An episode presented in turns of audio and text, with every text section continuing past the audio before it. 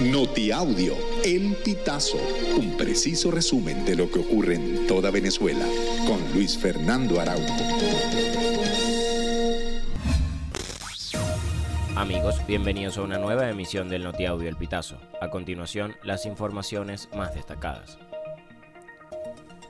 El Cuerpo de Investigaciones Científicas Penales y Criminalísticas ofrece 5 mil dólares de recompensa a quienes los lleven con el paradero de los autores materiales del atentado contra el alcalde del municipio Miranda del estado Zulia, Jorge Nava.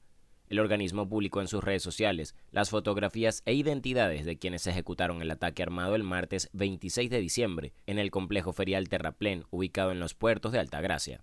La policía científica está tras la pista de Ludwig Esiel Sánchez y Carlos Daniel Molina, autores materiales del atentado, donde murieron tres personas y otras 14 resultaron heridas, entre ellas el alcalde Jorge Nava.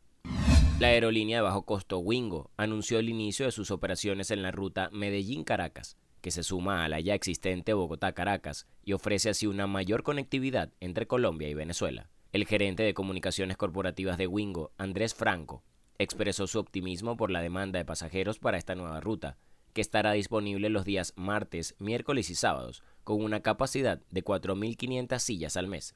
El Ejecutivo destacó que la ruta tiene una connotación histórica y completamente necesaria, ya que la conexión aérea entre Colombia y Venezuela se dejó de ofrecer desde 2020 por motivos de la pandemia, pero previo a esa fecha, siempre hubo un ejercicio de conexión muy constante y representativo entre ambos países.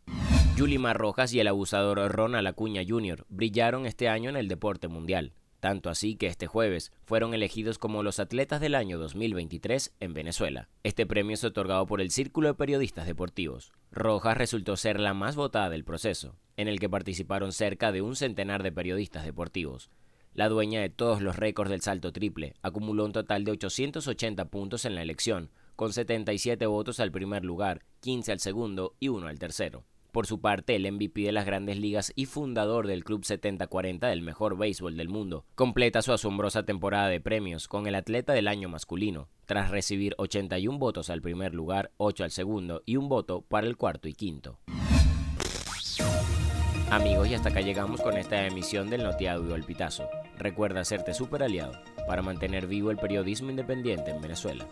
Narró para ustedes Luis Fernando Araujo.